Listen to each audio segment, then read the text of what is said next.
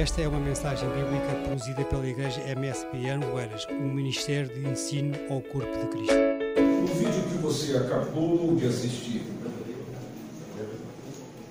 retrata um momento de quando Martinho Lutero colocou nas portas da igreja de Wittenberg, 31 de outubro de 1517, as 95 teses, das quais fizeram com que a reforma protestante, qual na próxima terça-feira será comemorado seus 500 anos, fosse uma realidade.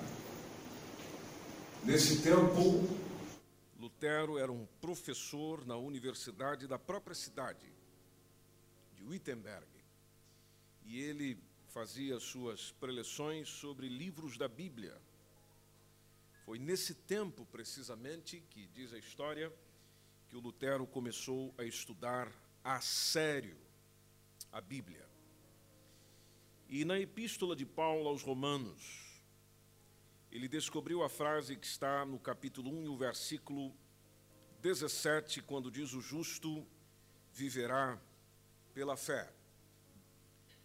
E estas palavras nunca deixaram de retinir aos ouvidos de Lutero.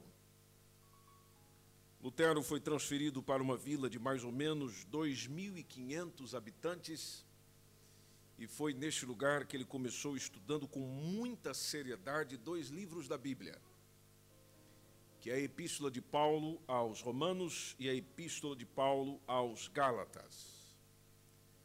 Por mais de quatro anos, é que Lutero trabalhou em Wittenberg sem romper com a igreja.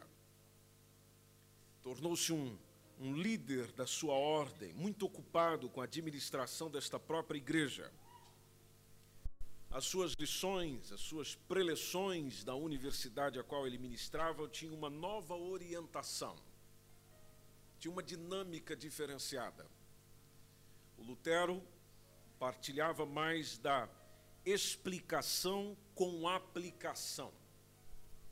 Não ficava apenas nas repetições dos padres, na repetição dos doutores da época. Não, ele explicava e aplicava a verdade bíblica para as pessoas do seu tempo.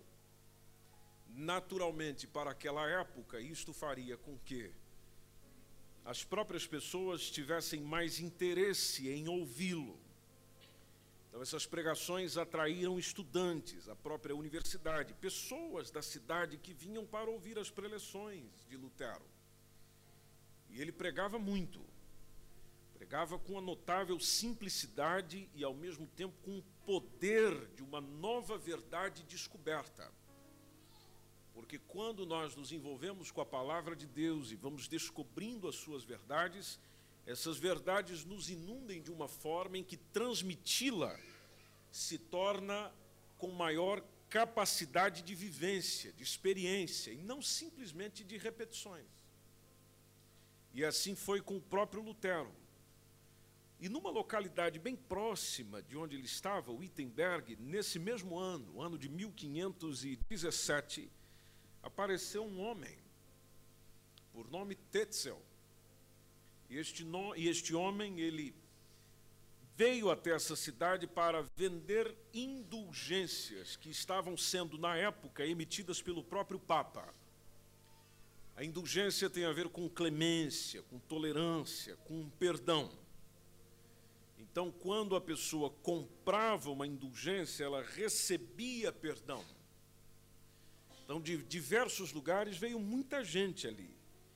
As pessoas vieram comprar essas indulgências. Essa gente pensava que, em virtude da forte propaganda de Tetzel, acreditavam na sua mercadoria e compravam. Lutero, como servia na função de padre, monge, então ele ouvia as confissões das pessoas.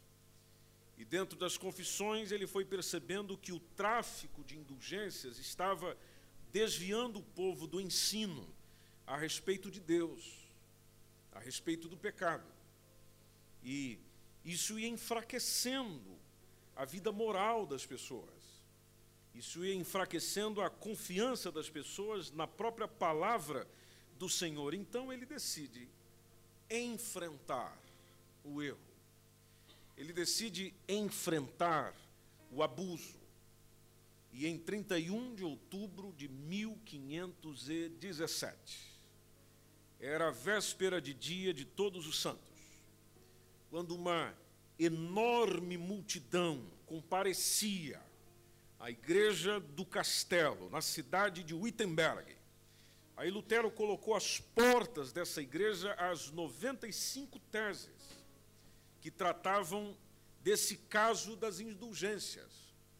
Porque as teses negavam, e você pode ter acesso a elas, elas estão disponíveis, elas negavam esse poder da igreja de ser mediadora entre o homem e entre Deus, de conferir perdão aos pecadores, como se o Papa ou a igreja tivesse alguma possibilidade disso. Aí, enquanto as cópias dessas teses eram distribuídas por toda a Alemanha, à medida em que elas eram impressas e chegava a maior quantidade de pessoas, então o Papa Leão X começou a agir contra esse monge rebelde. Em primeiro lugar, ele intimou Lutero a ir até Roma, o que naturalmente, conforme o contexto da época, da época significava uma morte certa. Mas tem um homem por nome Frederico III. Frederico, que era um príncipe da Saxônia, Alemanha, protegeu Lutero. No caso de que, defendendo o caso, no sentido de que qualquer situação que tivesse que resolver não seria em Roma, seria na própria Alemanha. E a partir disso foram, foram seguindo as conferências com os legados do Papa que não conseguiram remover Lutero do seu ponto de vista. Ninguém fazia com que esse homem chegasse e retratasse daquilo que ele estava defendendo nas suas teses. E debatendo, por exemplo, na cidade de Leipzig, com um dos defensores da, da própria igreja, ele declarou que aquilo que ele dizia e aquilo que ele defendia era resultado dos estudos que ele fizera. E as suas conclusões era que o Papa não tinha autoridade divina que os concílios eclesiásticos que foram acontecendo durante a história da igreja, eles não eram infalíveis. E isso significou um rompimento definitivo, irrevogável, com a própria igreja. E em agosto de, de 1520, estava se publicando na Alemanha a, a bula papal excomungando Lutero e inclusive a própria bula obrigava aos simpatizantes, aos seguidores de Lutero, a retratarem as suas heresias dentro de 60 dias. E ainda determinava que se eles não o fizessem, então seriam tratados como hereges. E tratar como hereges, ou serem tratados como hereges nesse tempo, é a mesma coisa de, que dizer que eles estavam condenados à morte. Então o Lutero é excomungado e é trazido diante de uma assembleia. Essa assembleia é chamada de dieta.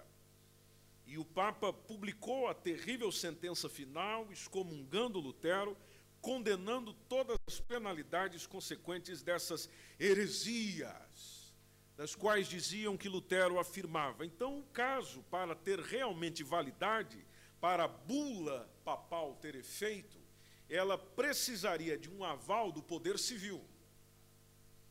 E para ter o aval do poder civil, precisava participar de uma outra assembleia, ou a chamada de dieta. Só que dessa vez uma dieta imperial, uma assembleia imperial. Queria se reunir nesse mesmo ano, 1521, em Mones. Citado a comparecer diante da dieta imperial, o Lutero certo de que estava marchando a morte, ele enfrentou isso destemidamente. Lutero ganhara rapidamente numerosos amigos, numerosos simpatizantes, incontáveis seguidores de todas as classes do povo, e desde os nobres até os cidadãos, os homens de cultura, e entre os ricos e os pobres. Nesse tempo, quando ele vai diante dessa dieta, dessa Assembleia Imperial, Lutero é um, um líder de um forte partido nacional que exigia uma igreja livre dos grilhões ou das aflições de Roma, ou seja, ele exigia uma igreja reformada. E é chegando nessa dieta, nessa assembleia, que ele foi, que foi colocado diante dele certos livros que ele escreveu, porque ele escreveu diversos livros. E solicitou-se que ele se retratasse do que aqueles livros diziam, do que aqueles livros continham. O dia seguinte, após essa proposta, foi a, a vez de ele apresentar a sua defesa. Interessante que os livros que tratam do assunto fala que ele, de maneira vagarosa, calma, confiante e em alguns momentos com tal poder que chegou a emocionar as pessoas que o ouviam, as pessoas que prestavam atenção na sua defesa. E na sua defesa, ele recusou modificar a sua posição como ele estava diante de uma dieta ou assembleia civil e o imperador da época se fazia presente nela, o imperador, por intermédio de um oficial, perguntou-lhe se ele estava disposto a se retratar de tudo aquilo, daquilo que ele escreveu, daquilo que ele dissera. E a resposta de Lutero foi interessantíssima e com palavras poderosíssimas. Quando a, a, a expressão dele foi: olha, é impossível retratar, a não ser que me provem que eu estou laborando em erro, pelo testemunho das Escrituras. Me mostrem, é a mesma coisa que dizer, me mostrem pela Bíblia que eu estou errado, ou uma razão evidente que evidencia o meu erro. Eu não posso, dizia Lutero, confiar nas decisões de concílios. Eu não posso confiar nas decisões de papas, pois é evidente que eles não somente têm errado, mas eles têm contraditado uns aos outros, eles vivem em contradição. E diz Lutero: a minha consciência está alicerçada na palavra de Deus e não é seguro e nem honesto agir contra a consciência de alguém. E ele finaliza dizendo: Que Deus me ajude. Amém.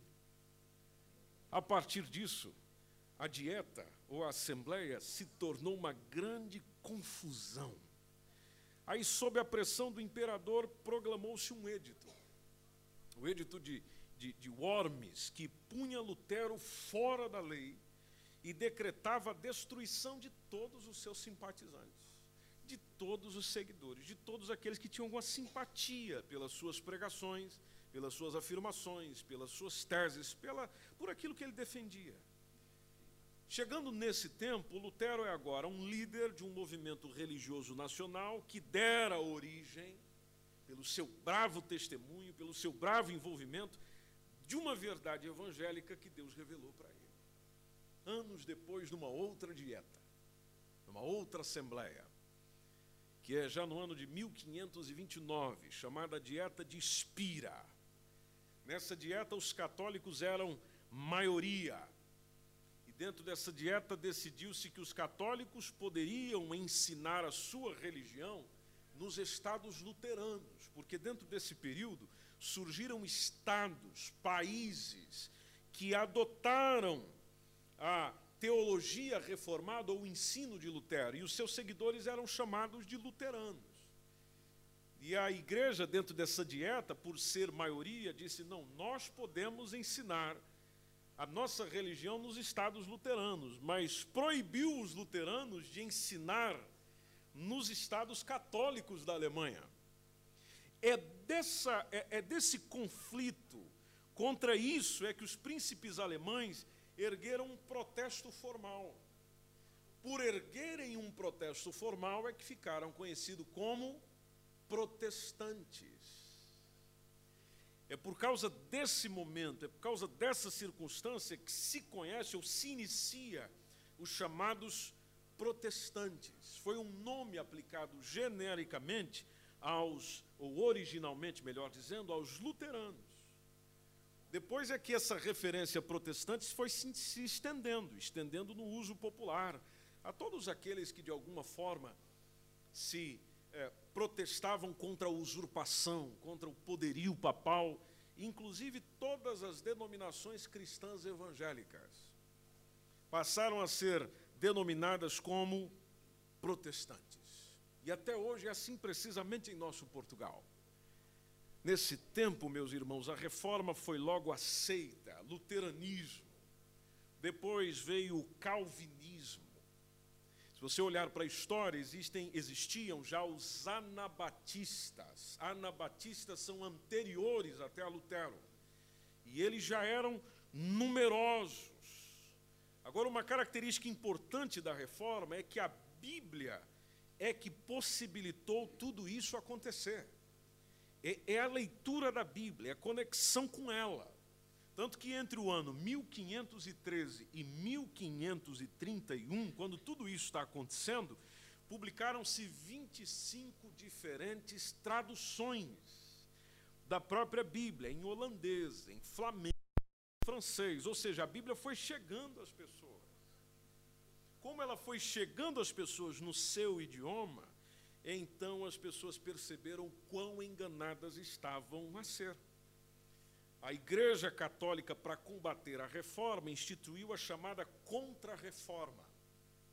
E é dentro da agenda, do plano da Contra-Reforma, que foi instituída a chamada Inquisição.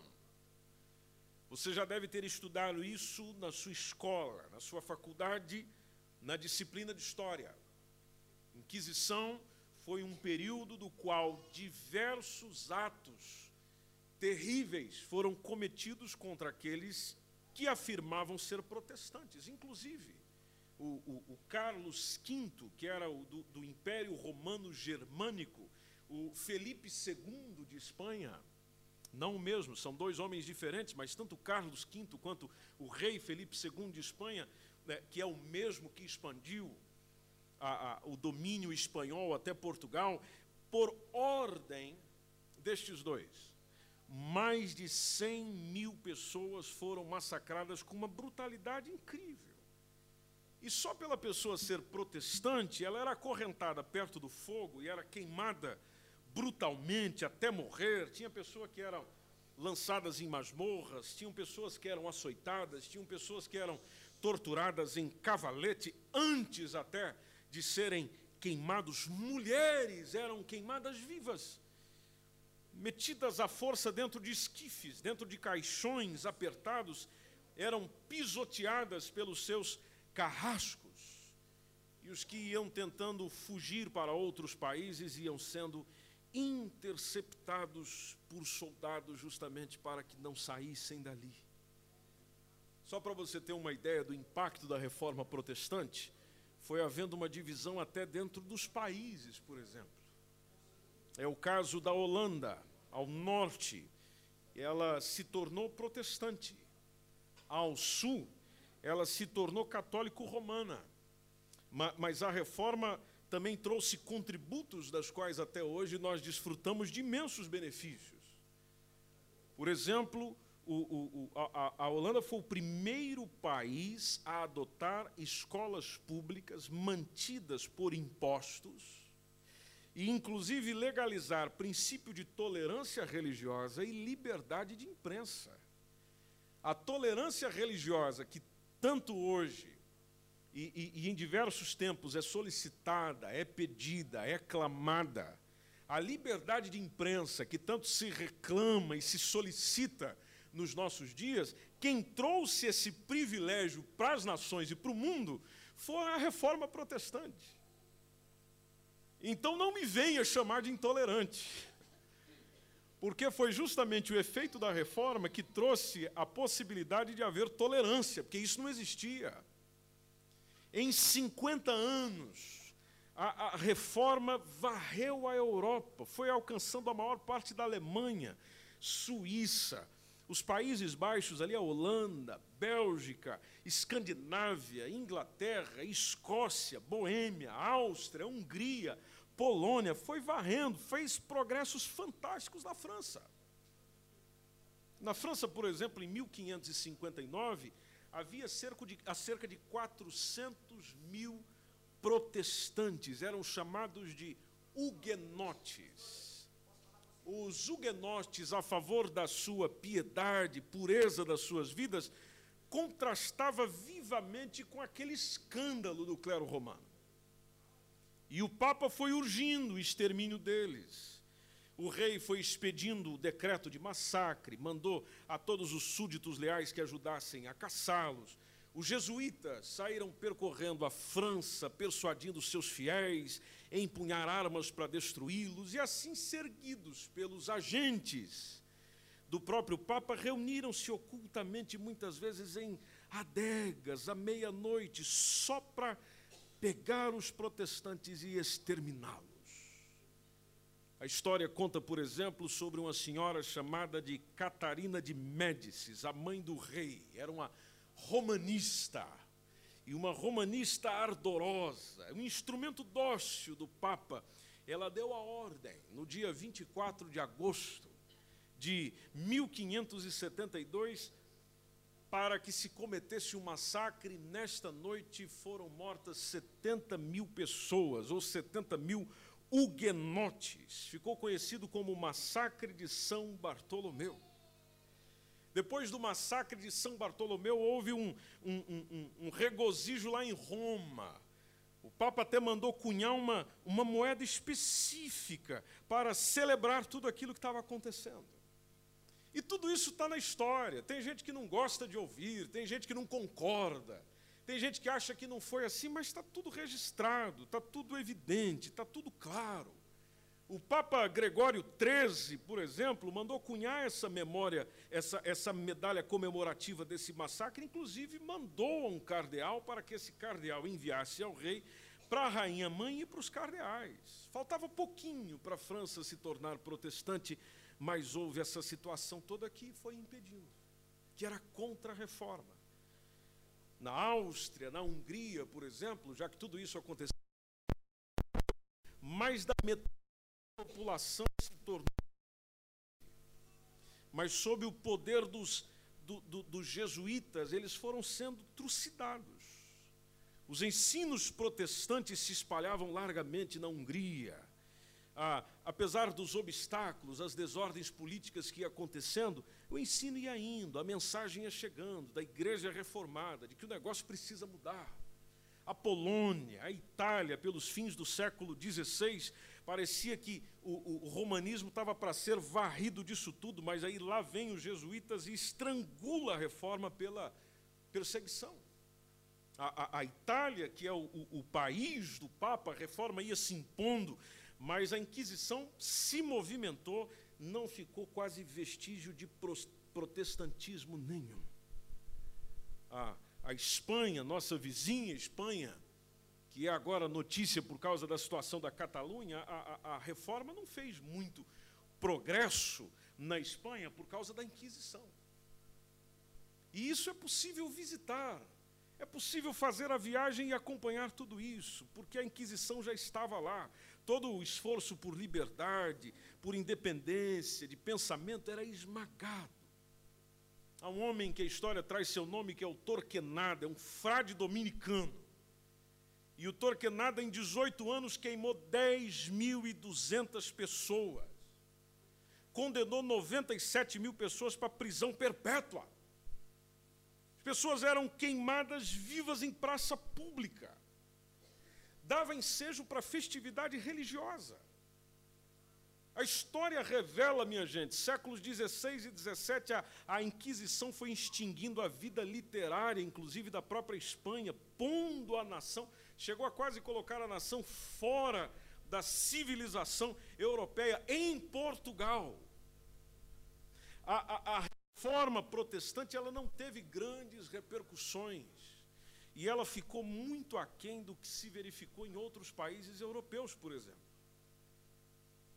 E os historiadores e que nos contam e nos trazem essa informação, inclusive historiadores portugueses, diz que não teve tanto impacto por aqui devido ao distanciamento de Portugal relativamente à Alemanha, que tinha que teria isso contribuído para essa fraca difusão do luteranismo, do protestantismo. Então, antes de nós entendermos como ocorreu um pouco esse próprio protestantismo dentro de Portugal, é só pegar aqui as, as ações de Dom João III, que tinha uma proximidade fantástica sob o seu ponto de vista com a igreja, isso não permitiu o protestantismo florescer em Portugal. Então não aconteceu por aqui tanto quanto aconteceu em outros países da Europa. Houve inquisição em Portugal, caso você não o saiba. Mas a Inquisição implantada em Portugal, depois de longas negociações com o papado, tinha uns entornos diferentes.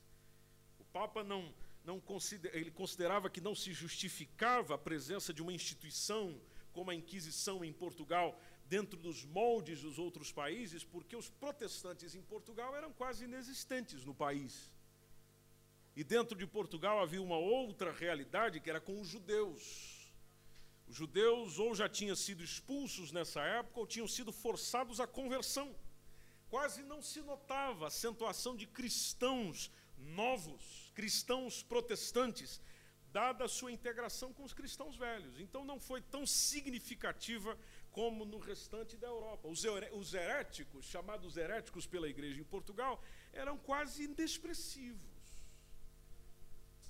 Então, quando você começa a caminhar por essa história e por esse momento, você percebe coisas acontecendo no mundo que mudaram o contexto de nações, que mudaram o contexto da igreja, que mudaram o contexto da história, dos quais, quando se reflete nisso, só haverá o sentimento e o pensamento de que eu preciso dar mais importância a essa informação, porque essa informação me trouxe a liberdade e a condição que eu tenho hoje.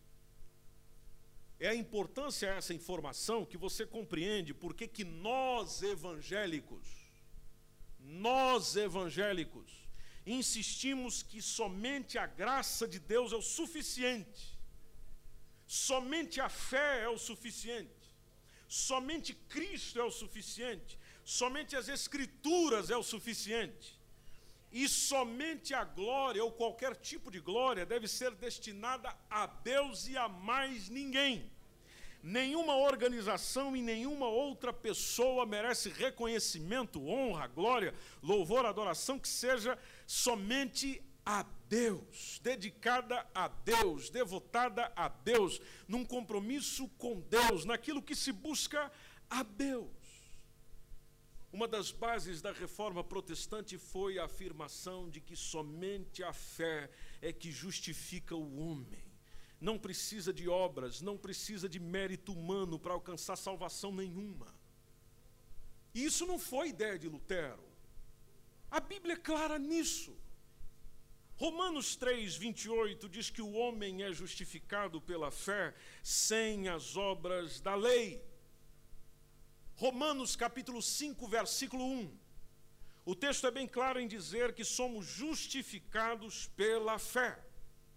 E sendo justificados pela fé, é que nós temos paz com Deus por nosso Senhor Jesus Cristo.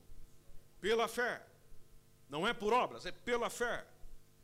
Somente a Escritura foi outra base da reforma protestante. A Escritura é a única regra de fé, de prática da igreja.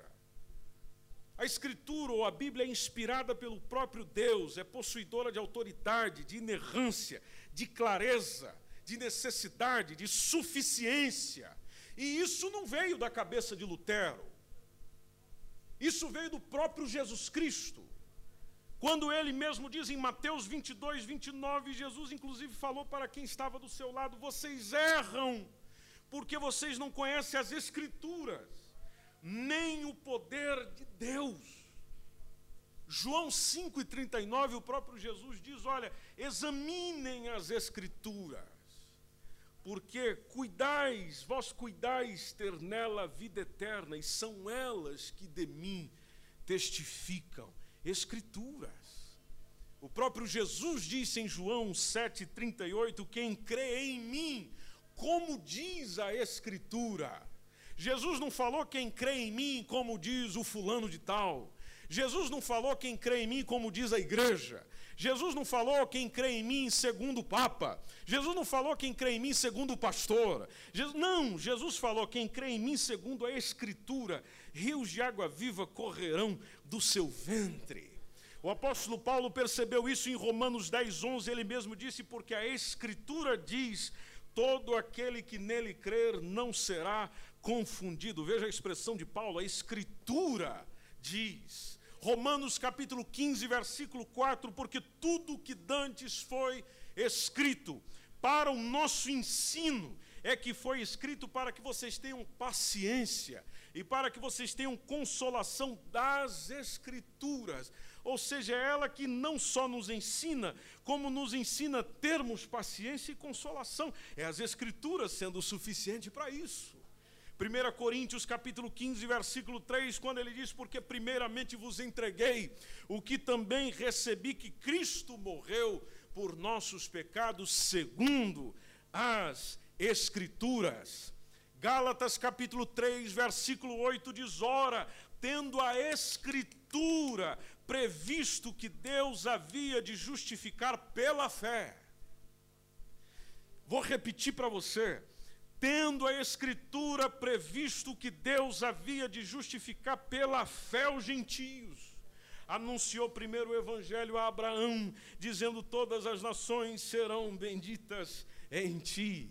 Gálatas capítulo 3, versículo 22 diz que a Escritura, a Escritura encerrou tudo debaixo do pecado, para que a promessa pela fé, olha lá de novo, pela fé em Jesus Cristo fosse dada aos crentes. Segunda Timóteo capítulo 3, versículo 16. A Bíblia nos diz que toda a escritura divinamente inspirada é proveitosa para ensinar, para redarguir, para corrigir, para instruir em justiça. É lendo isso aqui que o Lutero chegou na seguinte conclusão: tem muita coisa errada acontecendo por aí.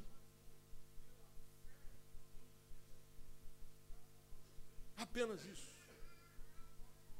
E dentro do anseio de ele dizer das coisas que estavam não estavam indo bem, estavam indo todas erradas, é que ele levanta a sua voz, não apenas nas suas preleções em Wittenberg, mas também emite um documento. Expõe esse documento por onde todo mundo ia passar, nas portas da igreja qual é a mesma coisa que chegar e dizer: vocês precisam abrir os olhos para o que estão dizendo para vocês.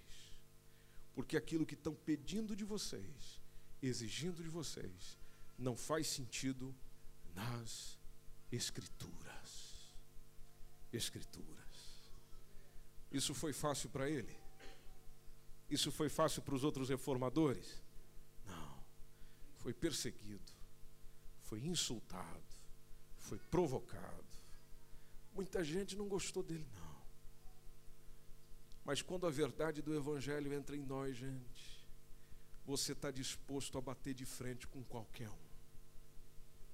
Quando você compreende a palavra de Deus, você está disposto a enfrentar qualquer um, porque não existe nada mais poderoso do que a palavra de Deus. Não existe homem mais poderoso do que a palavra de Deus. Não existe organização mais poderosa que possa sobrepor a palavra de Deus. Ela é viva, ela é eficaz, ela cumpre o propósito para a qual veio. Palavra de Deus. Por isso, terça-feira, Terça-feira é um dia para nós agradecermos ao Senhor por tudo o que aconteceu. Porque tudo o que aconteceu deu possibilidade de abrir os nossos olhos.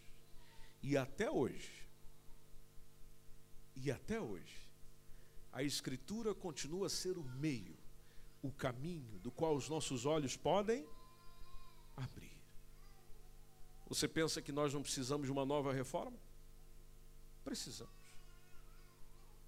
Inclusive no meio evangélico. Inclusive no meio evangélico. Inclusive entre as igrejas protestantes. Agora, sabe como é que isso vai acontecer? Pela palavra de Deus. Não é pelo que você pensa. Não é pelo que você acha. É pela palavra de Deus. Encha-se de palavra de Deus. E você terá condições não só de reformar, não, mas de transformar a tua vida e abrir espaço para que outras sejam transformadas também. Você pode estar em pé. Nós vamos agradecer ao Senhor. Há muito por agradecer.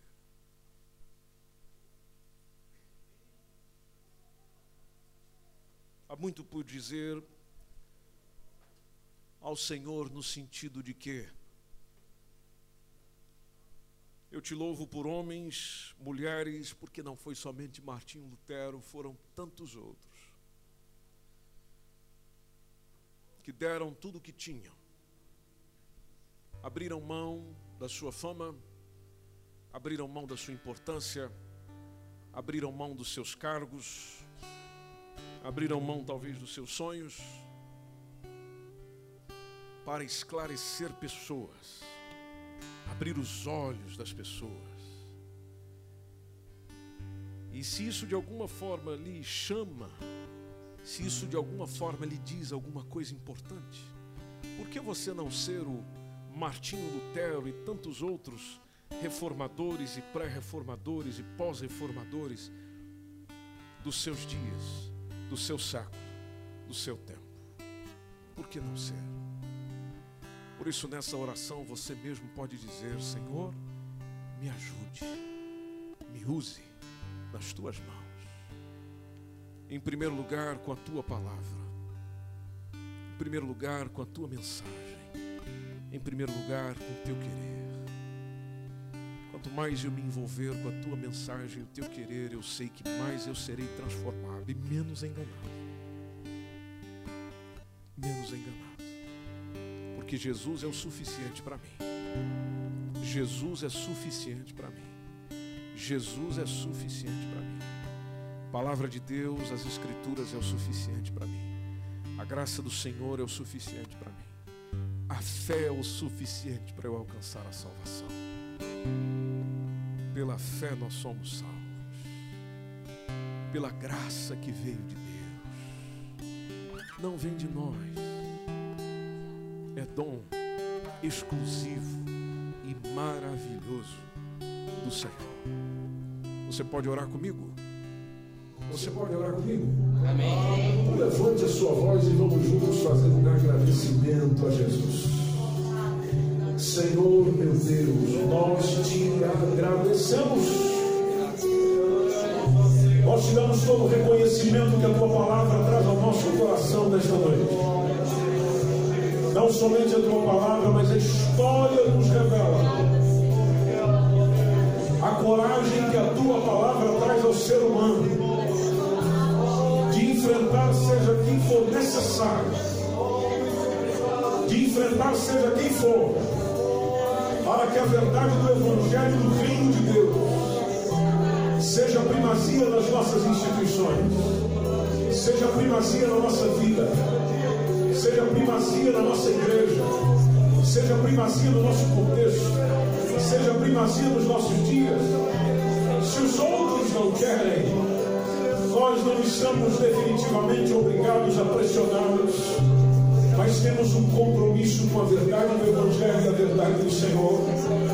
Nós te agradecemos de todo o nosso coração por homens e mulheres que o Senhor levantou na história, que o Senhor levantou durante o tempo, para anunciar a mensagem verdadeira a nós, para anunciar a mensagem importante a nós, para anunciar a mensagem preciosa a nós, A mensagem que salva, que purifica, que limpa, que transforma, a mensagem do Evangelho de Jesus Cristo. Nada que eu possa dar tem condições de comprar a minha salvação.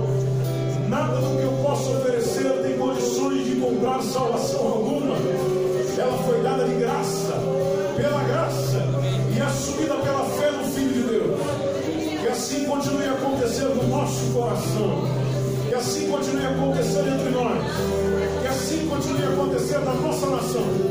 Tudo para a honra, glória, louvor e adoração do teu santo nome, em nome de Jesus. Se você puder, aplauda o Senhor. Essa foi mais uma mensagem da Igreja MSBN Oeiras. Siga-nos nas nossas redes sociais, Facebook, Instagram e também pelo nosso canal no YouTube. Acesse nosso site msbnportugal.com.